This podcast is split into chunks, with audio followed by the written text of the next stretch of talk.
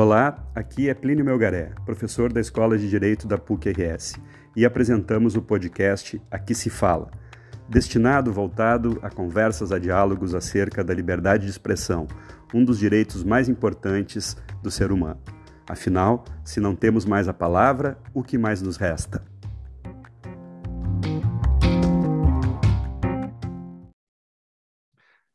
Olá, olá, olá, sejam todos muito bem-vindos, muito bem-vindas ao nosso podcast Aqui se Fala, um podcast elaborado, sobretudo, por estudantes da Escola de Direito da Pontifícia Universidade Católica do Rio Grande do Sul. Estudantes que se dedicam ao estudo da liberdade de expressão, das liberdades comunicativas. Estamos aqui com a Ana Pecli Machado e teremos como convidada uma, uma pessoa muito especial a advogada Mônica Galvão, que atua há bastante tempo e com muita intensidade em defesa da liberdade de expressão. E a Mônica, ela fundou com colegas um instituto, o Torna Voz. Pois então vamos começar por aí, eh, Mônica. Eu vou pedir que tu te apresente para nós, para o nosso público, e diga o que é esse Torna Voz, quando é que ele surgiu, por que, que ele surgiu. Vamos lá, eu já te faço uma outra perguntinha.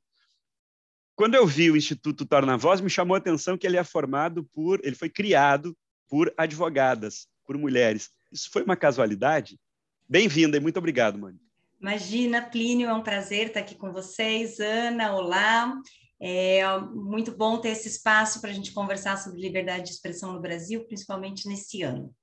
É, conforme você já disse, meu nome é Mônica Galvão, eu sou advogada militante, sou sócia do escritório Rodrigues Barbosa, McDowell Figueiredo e Gaspariano Advogados, e sou uma das fundadoras do Instituto Torna Voz, que você mencionou. É engraçado você mencionar também o fato de nós sermos todas mulheres, as fundadoras. Plínio, de fato, isso começou como uma coincidência não foi planejado para ser desse jeito. É, eu e a Thais somos sócias há muitos anos, Thais Gasparian é, é uma advogada que é referência é, é na liberdade de expressão no Brasil. A Clarissa Gross é professora da GV é, e fez o mestrado em Yale em liberdade de expressão, é uma pessoa que tem uma, um, uma formação muito mais acadêmica. É, a Charlene trabalhou conosco no escritório, já trabalha no terceiro setor há muitos anos, e a Laura Tax é advogada criminalista também com experiência em liberdade de expressão. Então, nessa prática, a gente começou a perceber nos últimos anos um aumento de demandas, um aumento de demandas contra pessoas físicas que não têm como custear uma boa defesa, que não sabem a quem recorrer, é, envolvendo atividade jornalística e comunicação. Então, a gente começou a perceber esse aumento de processos, pedidos de ajuda, pedidos de orientação, Muitos a gente conseguia fazer internamente, encampar, fazer pro bono, é, ou indicar alguém, mas a gente começou a sentir falta de uma estrutura para atender essas pessoas, diante da crescente demanda, diante da situação do país, é, de extrema polarização, a gente achou melhor é, se estruturar para atender essa demanda. Então, nós pesquisamos é, vários modelos, fomos às ONGs internacionais, a Media Defense, a, a, a outros institutos, estudamos como eles se organizam para apoiar jornalistas e acabamos optando por esse formato do Instituto Torna Voz, que é um formato que tem basicamente três entradas, né? Então, o primeiro deles é a nossa intenção de financiar a defesa de jornalistas. Então, a gente escolhe casos de jornalistas ou de pequenos veículos de imprensa. Então, a nossa intenção é apoiar aqueles veículos ou profissionais que não tenham condições é, de terem um apoio jurídico. Então, a gente escolhe os casos e financia um advogado para atendê-los. E, óbvio, a gente presta assessoria para esse advogado se for necessário. A gente já tem aí um pré-cadastro de advogados em algumas regiões do país, que a gente indica, que a gente sabe que são profissionais super competentes, habilitados para atuar na área, é, e, e aí a gente aproveita o nosso conhecimento específico para dar alguma assessoria caso seja necessário. Em vários casos, óbvio, os advogados que a gente indica já são super habilitados e tocam o assunto é, super bem. E a gente achou que era interessante também, Plínio, porque assim é uma maneira da gente também valorizar a advocacia. Porque a gente entende que para a gente ter um ecossistema é, é, positivo para o exercício da atividade de imprensa no Brasil, a gente também precisa ter advogados, não só nos grandes centros, mas também em outras cidades, em outras capitais, habilitados para atender os jornalistas, os veículos, os blogs nesses lugares. Porque é... isso, isso é uma questão interessante, né, Mônica? Desculpe te, te interromper. Claro. Uh, a liberdade de expressão sempre tem que estar associada ao meio pelo qual o pensamento, a ideia, ou a notícia, ou o fato vai, vai, vai ser comunicado. Uh, e, e, claro, numa época, digamos assim, de uns anos atrás, num período mais analógico, a liberdade, o exercício da liberdade de expressão estava muito vinculado a alguns grupos empresariais. Uhum. E, e, alguns grandes grupos empresariais. Hoje tem uma, uma capilaridade nesse ambiente digital por onde a liberdade de expressão transita e circula. Né? E aí e, e, às vezes tem pessoas, uh, uh, blogueiros, youtubers, uh, alguém que tem lá um, um canal, um, um, uma conta, um perfil no TikTok, e tudo isso pode ser afetado, né? Exatamente. É engraçado isso, porque é, no norte do país, na, na região da floresta amazônica, existe uma rede de blogueiros, de jornalistas que têm uma atuação local, que se dedicam à cobertura das questões ali de interesse local é, é, e que se colocam muitas vezes em risco nessa cobertura que é extremamente relevante, né? É, e são pessoas que não tem a quem recorrer ali na região. É, então, a nossa ideia é não só garantir essa defesa, mas também garantir que haja pessoas habilitadas para prestar essa defesa em todos os lugares do país. Então, o fato de nós termos começado é, com cinco mulheres foi um pouco uma coincidência, mas depois que nós nos encontramos, Plínio, a gente falou, nossa, que curioso, né? Um grupo de mulheres, é, e a coisa foi se desenrolando de uma maneira que nós acabamos até recentemente montando um projeto, que eu até gostaria aqui de, de, de divulgar, porque é, é, uma coisa que a gente está pondo na rua agora. Nós conseguimos um financiamento da Unesco, é, então, um projeto que foi avaliado pela Unesco, encampado pela Unesco, para defender mulheres jornalistas. Então, o Torna Voz tem hoje é, é um projeto para custear a defesa de quatro jornalistas mulheres que sejam ameaçadas no exercício da sua liberdade de expressão. Esse projeto vai ser noticiado agora nos próximos dias, é, e nós vamos começar a escolher os casos em que nós vamos atuar. Então, tá aí, começou como uma coincidência, é, mas caminhou para ser também é, é, é, uma vontade, uma vontade de criar um ambiente mais seguro também para as mulheres que atuam na profissão. Bacana, bacana, parabéns. E é isso, as mulheres têm que se unir, as mulheres têm que lutar pelos seus direitos, claro. né? De uma forma talvez mais mais específica assim, né? Então, bacana esse movimento de vocês.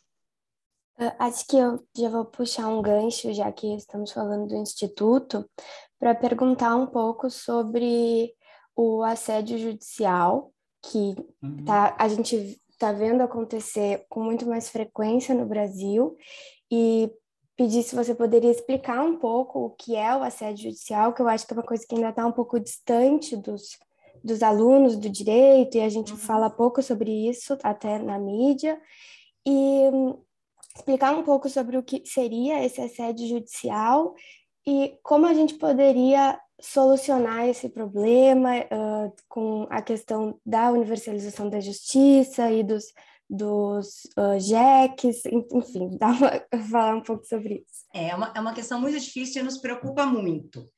É, porque, Ana, via de regra, os casos de assédio judicial envolvem muitas ações. Então, eu vou começar explicando um pouquinho como que apareceu essa história de assédio judicial, né? É, o assédio judicial é quando eu tenho uma movimentação de ações é, para causar um dano a alguém. Então, é um exercício que seria regular, o exercício do direito de ação, que é utilizado de uma maneira abusiva é, para você causar um, um prejuízo a alguém, geralmente a jornalistas.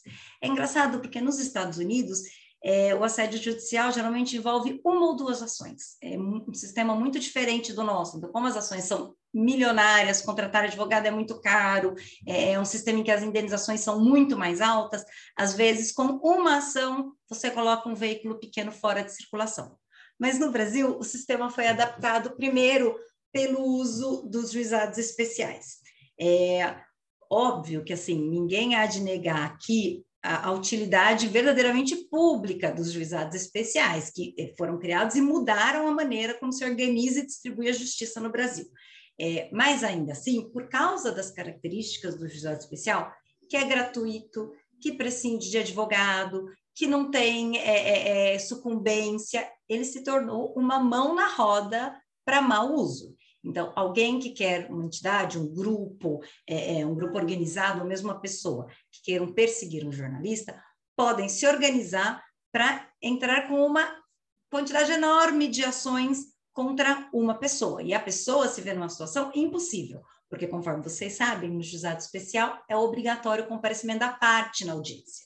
Então, a parte em tese tem que comparecer em 100 ações no Brasil inteiro. Se ela não for, ela perde. Se a outra parte perder, não tem custo nenhum. Então, a simples administração desse enorme número de ações sem custo para a outra parte já causa um dano enorme, né, é, é para a pessoa que é vítima de assédio judicial. A gente tem o caso clássico de assédio judicial, que é o caso da Elvira Lobato, que é uma jornalista que trabalhava na Folha de São Paulo e que 15 anos atrás é, na época não havia processos judiciais, todos os processos eram físicos, é, recebeu 103 ações de fiéis da Igreja Universal do Reino de Deus, distribuídas pelo país inteiro. É, na época, a gente tinha que comparecer fisicamente nas audiências. Então, tinha audiência em Tarauacá e Chapuri, que era no interior do Amazonas, no interior do Acre. Eu fui para Chapuri com Elvira. E tinha audiência que era em Jaguarão, na fronteira com o Uruguai. É, aqui, uma... aqui, no Rio Grande do Sul. Aí no Rio Grande do Sul. Eu mandei alguém para Jaguarão também. Nós ganhamos as 103 ações, as 100. Eu lembro que na época eu falava, alguma nós vamos perder. Se não por nada, porque de 100 é muito provável que alguma a gente perca.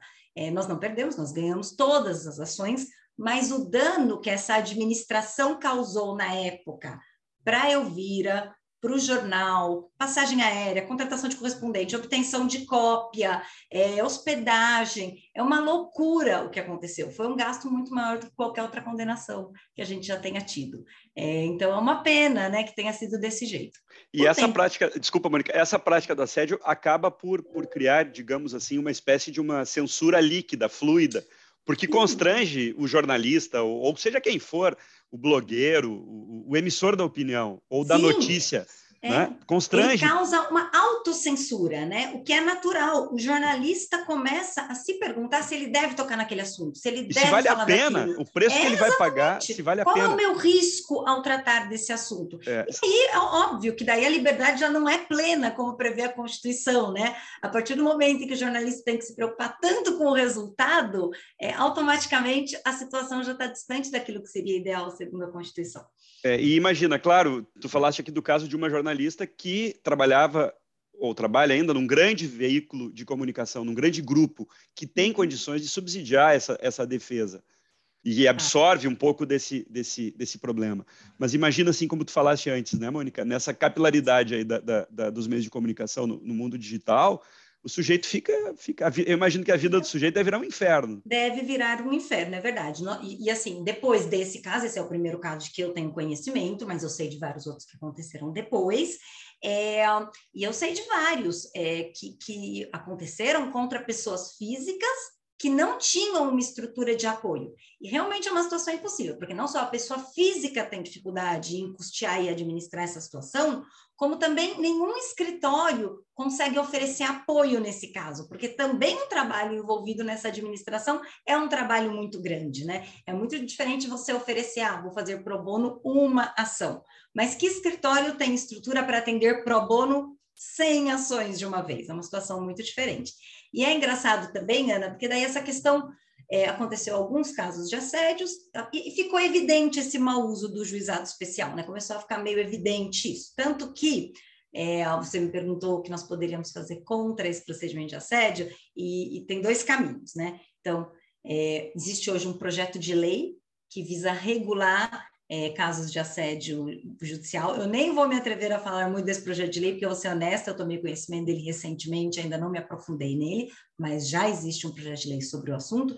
E a ABRAGE, que é a Associação Brasileira de Jornalismo Investigativo, entrou com uma ADI, é, que é uma ADI que visa é, impor uma interpretação conforme alguns artigos do Código de Processo Civil. Então, é, vejam, meu escritório atua nessa ação e a gente tomou muito cuidado na hora de elaborar a ação para buscar preservar o direito de ação que a gente acha que é essencial no sistema brasileiro.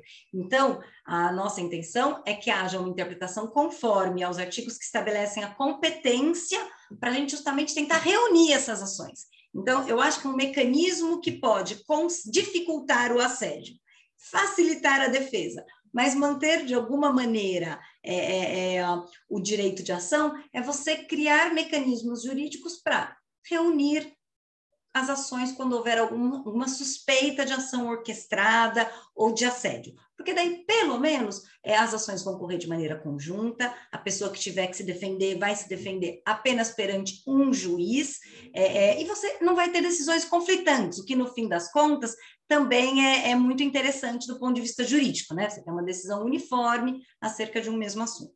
Então, basicamente, é esse movimento que existe hoje com relação ao assédio. E seria uma maneira de não violar o acesso à justiça. Né? Exatamente. Né? E aí, claro, concentra os processos num só, né? Uhum. E, e, e, quem sabe esse se resolve. Eu ouvi uma, uma, uma um depoimento da, da, da, jornalista, da Elvira, e ela dizendo isso, que ela teve que ir em alguns lugares e, e acompanhar de advogados, enfim, e que ela chegou a conversar com, com pessoas que estavam processando ela, eu vou dizer assim, Mônica, supostamente estavam processando ela, porque ela disse que as pessoas nem sabiam que estavam processando ela. Quer dizer, isso aí daqui a pouco dá, dá, dá, dá, dá margem até para usar uh, autores laranjas, né? De uma, numa ação judicial, né? Plínio era muito engraçado no caso da, da Elvira, porque era uma outra época, né? A internet não era assim disseminada como é hoje. É, na maior parte dos lugares, veja, não tinha uma ação que fosse numa capital do estado. Todas as ações eram em comarcas de difícil acesso, e muitas das quais o jornal não chegava. Não havia jornal, mas havia autores. E nenhuma ação foi proposta em Belo Horizonte, Brasília, São Paulo. Então, ali a intenção de, de criar uma dificuldade na defesa da jornalista era evidente. Mas eu também queria dizer que a gente sente que, com o passar dos anos, a técnica do assédio também se refinou, também mudou. Hoje e outra, dia... e outra, Mônica, o brasileiro é muito criativo, né? Então, exatamente, para o bem e para o mal, é verdade. é, então, eu acho que, que mudou um pouco. Antes eram essas dezenas e dezenas de ações praticamente idênticas em juizado especial. Hoje em dia, o que eu vejo mais é, são menos ações, mais bem feitas, envolvendo é, valores maiores, geralmente em ações ordinárias, e mais pulverizadas. É, então, você vê pessoas que estão na mídia, que aparecem muito na mídia, ou que têm um interesse numa discussão, se organizam para entrar com ações sucessivas, para judicializar a discussão de um assunto. Então, vejam que interessante, né? A discussão daquele tema deixa de ser da sociedade civil, deixa de ser travada é, é, nos locais em que se, se conversa livremente, na imprensa, é, é, no ambiente público, e passa a ser uma discussão que se trava na esfera judicial, onde as regras são muito diferentes. Não é assim que a gente deveria discutir sobre assuntos de interesse público. Nós deveríamos nos acostumar a ouvir opiniões divergentes, a ouvir críticas, críticas negativas, porque são elas que devem ser protegidas, né? As críticas positivas, eu dizer que alguém é muito bom, é muito inteligente, trabalha muito bem, é, não gera ação nem questionamento. É, o, o, que tem que ser protegido é aquela crítica negativa, a crítica que fala isso não foi bem feito, isso não está certo, eu discordo. Então, nós temos que devolver essas discussões para a esfera pública, tirá-las do judiciário, porque convenhamos, não é papel do judiciário é, é, arbitrar conflito de opiniões. É, e na verdade tudo isso faz parte de uma cultura autoritária que, que infelizmente ainda ainda não sei se, se, domina a sociedade brasileira, mas ela é muito presente. Sim, né? porque, porque nessas ações, sobretudo nesses casos de assédio, né, Mônica, uh, não se quer buscar uma indenização por dano moral. Não é isso que se quer. Se quer silenciar uma pessoa, Exatamente. ou se silenciar um pensamento, ou silenciar um fato. Exatamente. Não, não, se quer que aquele fato seja discutido. No, no, no caso da, da, da, jornalista que nós falamos há pouco, da Elvira, nitidamente era isso. Né? Ninguém queria, uh, ninguém se sentiu lesado pela, pela reportagem que ela fez. Né? Uhum. Isso, isso, foi o pretexto. O que, o que na verdade se pretendia era silenciá-la e evitar que um fato fosse, fosse, fosse divulgado, fosse, fosse veiculado. É, é, a gente tem que ter muito claro que a situação dos jornalistas no Brasil, do jornalismo do Brasil, vem se deteriorando, e, e essa é, judicialização extrema é, é, é da atividade jornalística contribui para isso. Eu não sei se vocês viram, essa semana, dia 3 de maio, foi dia da imprensa. Então, é o Dia Internacional da Imprensa, e a, ONG Repórter, Repórteres Sem Fronteira divulga nessa época a lista é, é, dos países e a situação em que eles estão com relação à garantia da liberdade de imprensa. E o Brasil foi para o centésimo décimo lugar. O Brasil está abaixo de países como Haiti e Gana, na situação da defesa da liberdade de expressão. É, isso deve ser um fato é, para a gente se preocupar e refletir. E eu acho que essa, é, essa judicialização extrema é, é, um dos elementos que cria um, um, um extremo desconforto para o exercício da atividade de imprensa no Brasil.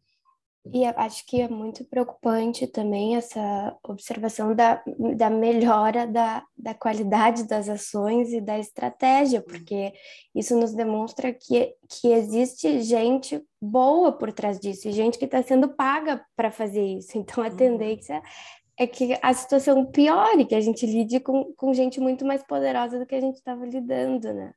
Você tem razão, Ana, e é muito assustador é, é, a gente ver isso. Mas, em contrapartida, eu também vejo que existe uma organização da parte da sociedade civil, estão aí vocês na PUC do Rio Grande do Sul, estudando e se dedicando ao assunto, tem profissionais é, é extremamente qualificados dedicados a isso, e eu acho que a gente tem que dizer que o Supremo Tribunal Federal tem sido um parceiro da liberdade de expressão no Brasil. É, ele tem proferido nos últimos anos decisões é, que nos dão muita segurança é, com relação à atividade de imprensa. Eu acho que tanto a decisão da DPF 130, que, que declarou a não recepção da lei de imprensa pela Constituição, mas também estabeleceu bases do princípio no Brasil, é, como a, a, a ADI das biografias, que decidiu que não é necessária a anuência da parte para a realização das biografias, como várias outras decisões do Supremo, o Supremo não tem se furtado a intervir, inclusive, em decisões estaduais e dizer: não, isso é contra o entendimento do Supremo Tribunal Federal, isso é contra o que está estabelecido na Constituição. Então, existem meios né, é, da gente acessar o Supremo nessas situações. É, é, e fazer valer esses precedentes que são tão importantes. Então, de fato, é uma situação perigosa, arriscada, eu acho que exige muito cuidado nos próximos tempos, mas também exige que a gente se dedique a descobrir os caminhos, né, para fazer valer os entendimentos do Supremo com relação ao assunto. Bom, vou seguir na nossa discussão. A gente queria muito uh, falar sobre o caso recente do Lola Palusa, que o seu escritório participou das ações e uh, a gente enxerga com, com muita preocupação o que aconteceu no Lollapalooza, que, que foi de novo uma confusão, eu acredito que intencional, dos conceitos, do que seria uma propaganda eleitoral antecipada e do que seria uma, uma mera manifestação de um artista que é livre para fazê-la. E o que isso, uma coisa que me preocupa é o que isso demonstra do que está por vir, do que vai ser o nosso ano e do, do que vai ser o nosso ano, principalmente eleitoral, assim. E... É, o, o, digamos assim que não começou bem com relação ao exercício da liberdade de expressão e, e a manifestação política, né? É, foi, foi muito surpreendente o que aconteceu ali no, no, no Lollapalooza. É, os artistas são cidadãos, eles naturalmente, como todas as pessoas, têm ideologias, opiniões, votam, apoiam, discordam e têm o direito de se manifestar, inclusive artisticamente, a esse respeito. É, nós entendemos que realmente o, o, o, houve uma informação prestada de maneira enganosa ao STJ que justificou ali a liminar porque de fato, assim que, no, que foram prestados esclarecimentos e a gente conversou com o ministro Raul Araújo, ele reconsiderou a decisão em, no dia seguinte, né? na, na segunda-feira de manhã, a decisão estava reconsiderada. É, mas é impressionante que isso tenha acontecido no fim de semana, que tenha sido tão rápido, que a outra parte não tenha sido ouvida. É, é, e, e, é curioso isso, porque o Plínio mencionou agora há pouco né, da criatividade dos brasileiros. E se os brasileiros são criativos, os artistas brasileiros são ainda mais criativos. Então, é, o que a gente vê é que a tentativa de controle da opinião, via de regra, dá errado. Então, tentou-se dizer para os artistas: ah, você não pode falar de política nos shows. Eles criam maneiras, eles criam formas. É, a criatividade e o espírito humano estão aí para isso, né? É, então, proibiu fazer de uma forma, vamos fazer de outra. Porque não tem jeito, é, a, a, gente é o que a gente pensa, os artistas são o que, gente, o que eles pensam, e eles vão expor isso de uma forma é, ou de outra. É, eu acho que, o, que o, a justiça vai ter que ter muito cuidado para. Nós escrevemos até um artigo sobre isso, para resistir à tentação autoritária nas eleições. É, deixar que as opiniões venham a público, é óbvio. É, é, o que nós entendemos é que é muito difícil você controlar uma opinião com base em seu conteúdo. Se a intenção ali é qualificar o que é propaganda eleitoral, isso deve ser feito com base em regras objetivas que analisem o financiamento daquela opinião, não a opinião em si. Porque você controlar a opinião em si é, via de regra, censura. E é muito difícil de ser feito sem cair mesmo é, no autoritarismo. É, por sorte, a decisão foi revista rapidamente, é, esperamos que seja uma decisão isolada aí no cenário das eleições.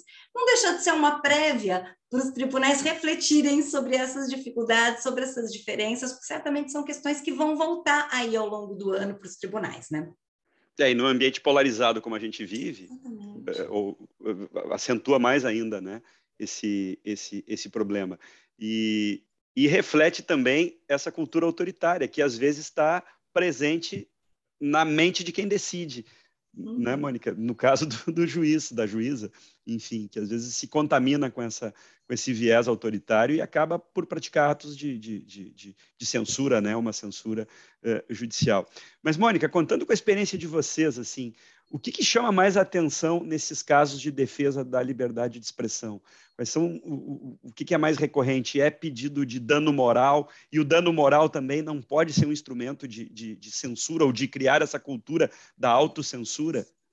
É, eu, eu, eu, tenho sentido, Plínio, não, sem dúvida, o, o dano moral tem essa implicação é, de, de, causar uma censura ou uma autocensura, principalmente para os pequenos veículos e para os jornalistas independentes, que não têm uma estrutura por trás de si. Mas eu acho, eu tenho sentido na prática, que esse ano vai ter um enorme aumento de pedidos de direito de resposta. É o que eu acho que mais tem aparecido, é, é, é, um instrumento que, sem dúvida, é útil, tem previsão constitucional, ele é relevante, o direito de resposta, mas que deve se tomar muito cuidado para evitar o seu mau uso. Por quê?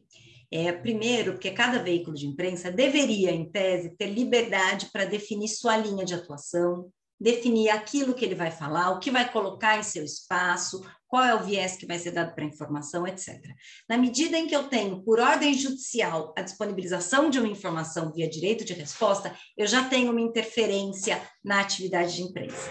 É, e é muito curioso que o direito de resposta muitas vezes vem via liminar, é o mais comum. Né? Liminar de direito de resposta é para publicar uma informação.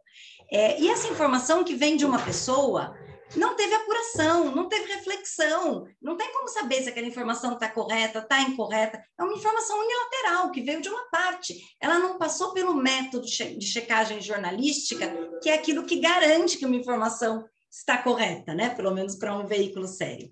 É, então, eu, eu, acho que, sem dúvida, o dano moral é o método clássico de Isso. punição, mas eu acho que este ano a gente vai ter muita discussão sobre direito de resposta. Tem um caso muito interessante que eu vou mencionar, que é o de uma rede hospitalar que esteve envolvida aí num, num, num financiamento de uma pesquisa de um remédio é, contra a Covid, é, e que, num determinado momento, provou-se que aquele remédio não era adequado, não era efetivo para o tratamento da Covid, é, e foram publicadas matérias a esse respeito. Vejam, são todos assuntos de extremo interesse público. Estamos no meio de uma pandemia, a gente quer saber que medicamento funciona, que medicamento não funciona, qual tem que ser usado, qual não. É justamente o debate que deve ter lugar na imprensa. E essa rede hospitalar entrou com diversos pedidos de direito de resposta contra vários veículos e conseguiu liminares para que fosse publicada a resposta dela. E a resposta dela defendia o uso desse medicamento.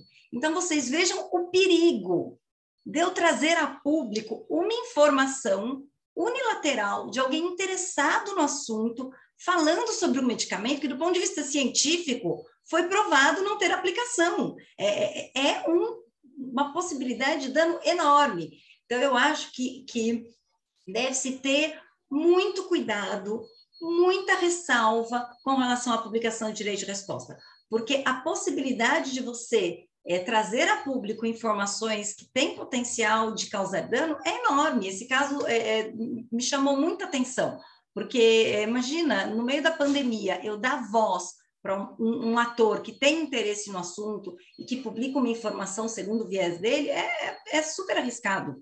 E, e o direito não é, o direito de resposta não pode ser utilizado diante de uma matéria que, a, com a qual eu não concordo. Não é para isso o direito de resposta. Né? Exatamente. Dizer, daqui a pouco fazem uma, uma, uma matéria jornalística, investigativa, e eu não gosto daquela matéria, isso por si só não, não me dá o direito de resposta, né, Mônica?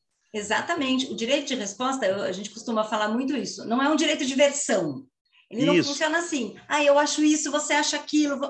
Não é. O direito de resposta não se presta a isso. O direito de resposta exige que tenha havido um erro exige que tenha sido divulgada uma informação incorreta, objetivamente incorreta. É, é, e, acho que é, é uma questão que vai aparecer bastante agora, durante as eleições, durante o processo eleitoral, nesse contexto de polarização, depois da pandemia, acho que todos esses fatos causam um caldo em que o direito de resposta vai aparecer muitas vezes para a gente discutir. E, e, outro tema também que eu acho que vai estar presente, já está, né, e talvez se acentue, é a questão de remoção de conteúdos e, e, e as fake news e, essa máquina do ódio que, que, que, se perpetua por aí, né, Mônica? Não, sem dúvida. É, com relação à remoção de conteúdo, a Abrage também, vou citar de novo a Abrage, que é uma parceira super importante, tanto do Torna Voz como do escritório. É, a Abrage tem um projeto chamado Ctrl X, a, então, a Abrage ela examina e mapeia todos os pedidos de remoção de conteúdo é, que ela localiza. É, então, ela tem já alguns anos esse acompanhamento. E o que a gente vê é um aumento grande do número de pedidos de remoção e que esses pedidos de remoção são, em grande parte, feitos por políticos e agentes públicos. É, então, é, temos que ter clara essa tendência, né, que justamente aqueles que deveriam estar mais sujeitos à publicidade dos seus atos e dos fatos que lhes dizem respeito, são justamente aqueles que mais pedem remoção de conteúdo. É, então, esse é um projeto que eu acho que vale acompanhar. A Brad tem feito um trabalho excelente de monitoramento desses pedidos de remoção. É engraçado, antigamente, no, jornal impresso, né, veículo impresso, não existia remoção de conteúdo. Claro, claro. É, então, é, é uma outra mudança grande que houve. E também não tinha tanta fake news, né? Também não tinha tanta fake news, e é uma coisa que também merece extrema atenção. O que eu acho que, que é importante, Plínio, é diferenciar uma informação errada, então, um veículo errou. Veículos e acontece, que, né? E acontece, acontece, é do jogo. Exatamente, isso que eu ia dizer. É, veículos publicam, às vezes, centenas de matérias todos os dias, é, e pode acontecer de uma matéria ser publicada com erro. Imagino que todos os veículos, em algum momento, já, já passaram por isso. A rainha isso da Inglaterra, quantas vezes já morreu, né? Gente, não. exatamente. Está viva, ela está viva. Está viva, então, exatamente. E aí, o que, o que um veículo sério comprometido faz numa situação dessas? Né? Vem a público, se desculpa, corrige a informação, é, é tenta apurar novamente, dá voz para outra parte, ouve o outro lado, faz constar o outro lado sobre, sobre uma informação. É, são todas técnicas né, que, que dizem ou estabelecem a seriedade ou não de um veículo é muito diferente de uma estrutura que é montada para disseminar informações incorretas ou desinformação, que é, é, a expressão que a gente prefere usar, porque fake news ficou, ficou muito estatelado, né? Então, é, erros por parte da mídia séria acontecem e não constituem desinformação ou fake news. É, fake news ou desinformação é muito mais voltado para essas técnicas, para essas estruturas de desenvolvimento e disseminação de informação equivocada, que tem por intenção manipular opiniões, manipular condutas, é, e que, sem dúvida, é, merecem atenção por parte do poder público, merecem repressão, e justamente não podem, isso que eu acho importante, sabe? É, que, no fim das contas, é, a mídia regular, as pessoas que se apresentam como jornalistas, que fazem a apuração técnica das informações, com base numa série de critérios, que expõem publicamente quem são os responsáveis pelas informações, essa mídia tem que ser valorizada, porque no fim das contas é, é ela que nos garante informação de qualidade. É aquela informação que vem sem um autor definido, que circula organicamente sem ninguém que lhe, que lhe seja responsável, é, em, regra, merece dúvida. Você tem que olhar para essa informação e se perguntar se aquilo está correto e buscar meios de, de apurar se aquela informação está correta ou não. É, acho que a mídia convencional, é, tanto pequenos como grandes veículos, tende a ganhar relevância no próximo ano, justamente por causa desse excesso de informação circulando. Embora hoje há um processo de, desacredit... de, de, de, tirar a credibilidade dessa mídia tradicional, né? que a gente quer dizer assim, mídia tradicional. Na verdade, a mídia feita por jornalistas, por profissionais. Né? Que a gente fala mídia tradicional, parece uma coisa assim, ah, o jornal em papel. Não, ele está no meio é. digital também. Sim, né? sem dúvida. É super engraçado, porque não sei se vocês acompanharam que eh, mês passado o New York Times que é sem dúvida um veículo super sério, é, considerado no mundo inteiro, que tem hoje em dia, inclusive, uma atuação global, veio a público para dizer para os seus jornalistas que eles devem escrever menos no Twitter.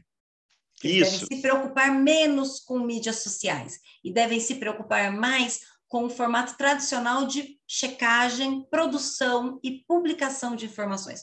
Por quê? Porque é esse processo que garante que a informação teve alguma checagem, teve outro lado, teve uma edição, teve uma reflexão sobre ela. É, a gente tem que voltar a valorizar os elementos que garantem que uma informação é correta e útil socialmente. É, é, é, engraçado, né? Houve essa explosão de mídias sociais e isso tem um valor também. A gente tem que olhar para isso e acolher positivamente, porque é uma característica do nosso tempo. Mas a gente tem que também olhar para as formas regulares de apuração e publicação de informações e saber que elas têm um papel extremamente relevante. Eu até penso hoje em dia, enfim, aqui em casa a gente tem jornal impresso, né? A gente ainda tem dois jornais impressos, é, além de, de ler as informações online. E hoje em dia eu, eu penso que talvez um dia seja mesmo um tempo de, de uma informação ganhar alguma maturidade. Essa é uma opinião pessoal minha, é, não é checada em nenhum estudo, nem nada, mas é, é, eu acho que é relevante algumas horas, algumas checagens, algum é, tempo para que, que aquela informação ganhe substância, para que a gente tenha certeza do que a gente está falando, para que a questão seja verificada. É, é, então, essa característica instantânea da informação online, ela sem dúvida tem muita utilidade e é compatível com o nosso tempo. Né? Claro, ninguém Mas, vai querer acabar com isso, nem diminuir isso, né? Não, de maneira nenhuma. Mas eu também acho que é, um, um pouco de tempo dá alguma concretude para os fatos, né? Para a gente olhar, saber exatamente o que aconteceu, serem feitas as checagens. É, então, eu acho que a, a, gente tem que balancear esses dois lados da informação: claro. a necessidade que ela seja célere, rápida, instantânea, que é uma necessidade do nosso tempo, é, mas também a necessidade que ela seja verificada, checada, é, é, é conferida é, para a gente ter aí uma, uma alguma garantia. Uma segurança maior, uma credibilidade maior, né, Mônica? Uma segurança e uma credibilidade maior. Velocidade demais faz a gente derrapar de vez em quando, né? É, pode fazer, né? É verdade. pode fazer a gente derrapar.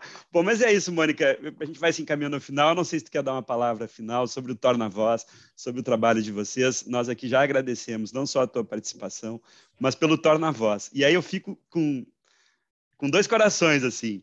Ao mesmo tempo que eu poderia dizer vida longa ao torna voz, isso pode não ser bom, né? Porque é quanto mais precisarmos do torna-voz, significa que a nossa liberdade de expressão tá, tá ficando um paradoxo aqui, né? Eu queria desejar é. assim, Mônica, vida longa para o torna-voz, mas aí, opa, isso pode querer dizer que a liberdade de expressão vai estar tá, vai tá em risco. Pode ser a um gente paradoxo sempre aí, fala né, Mônica? Isso. É, a gente sempre fala isso, que o ideal seria que o torna-voz não fosse mais necessário. Mas, ao mesmo tempo, eu acho o seguinte, Plínio e Ana, é, a manifestação do, de pensamento reflete o tempo. É, as coisas mudam, o mundo muda, a política muda, as formas de comunicação mudam.